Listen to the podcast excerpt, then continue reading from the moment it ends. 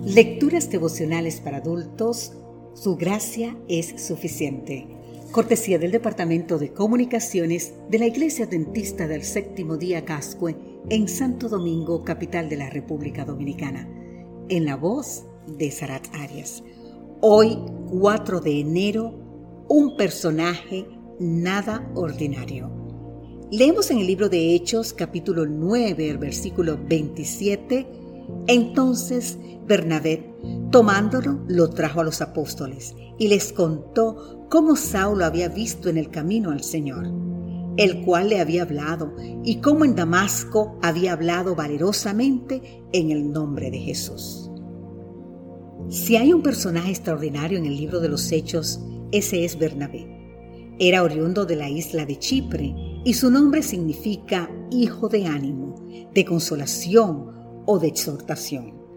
Ningún otro nombre más adecuado que el suyo para ilustrar lo que fue el propósito de la vida de Bernabé. Bernabé fue un líder clave en la formación de Pablo y de Juan Marcos. Dios lo usó para llevarlos a un compromiso con la misión. Estuvo al lado de ellos, acompañándolos, motivándolos y guiándolos en el proceso del discipulado. Bernabé fue un discípulo que generó otros discípulos. Bernabé fue un constructor de puentes entre los creyentes y un recién convertido. Saulo y arriesgó su propia reputación a favor de alguien a quien todos rechazaban, incluso los propios apóstoles de Cristo. Es quien percibe el potencial de Saulo. Él mismo cuenta su conversión y lo presenta a los demás dirigentes de la iglesia. Bernabé fue el primero en viajar con Pablo y formar un equipo misionero. Fue el primero en donar su propiedad y ponerla al servicio de la iglesia. Es decir, Bernabé era un hombre sensible a las necesidades de los hermanos y a la misión. Bernabé demuestra ser digno de confianza.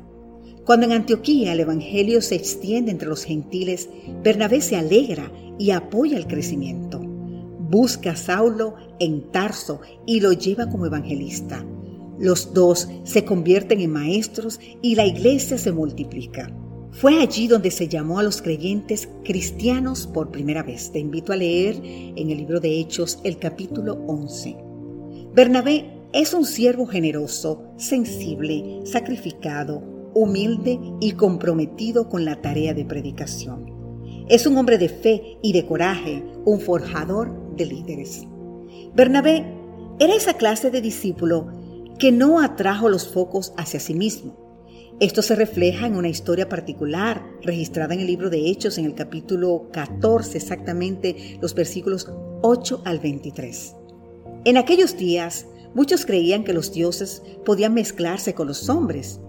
Incluso existía el mito de que Zeus, Júpiter y Hermes, Mercurio, habían aparecido una vez en forma humana a un matrimonio de ancianos, a quienes le habían dado obsequios.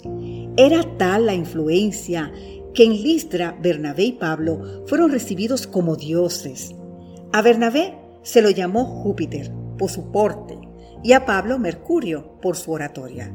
Por supuesto que ambos rechazaron tal atribución. Nuestro proceder y nuestra vida siempre ejercen influencia. Bernabé no dejó nada escrito pero Pablo, su discípulo más notable, inspirado por Dios, escribió casi la mitad del Nuevo Testamento. Pero también son necesarios los Bernabés, que son arriesgados y valientes, y no obstante actúan entre bambalinas, formando, animando y enseñando y discipulando. Recuerda que sin Bernabés no hay Pablos. Así que Dios te bendiga en gran manera hoy. Amén.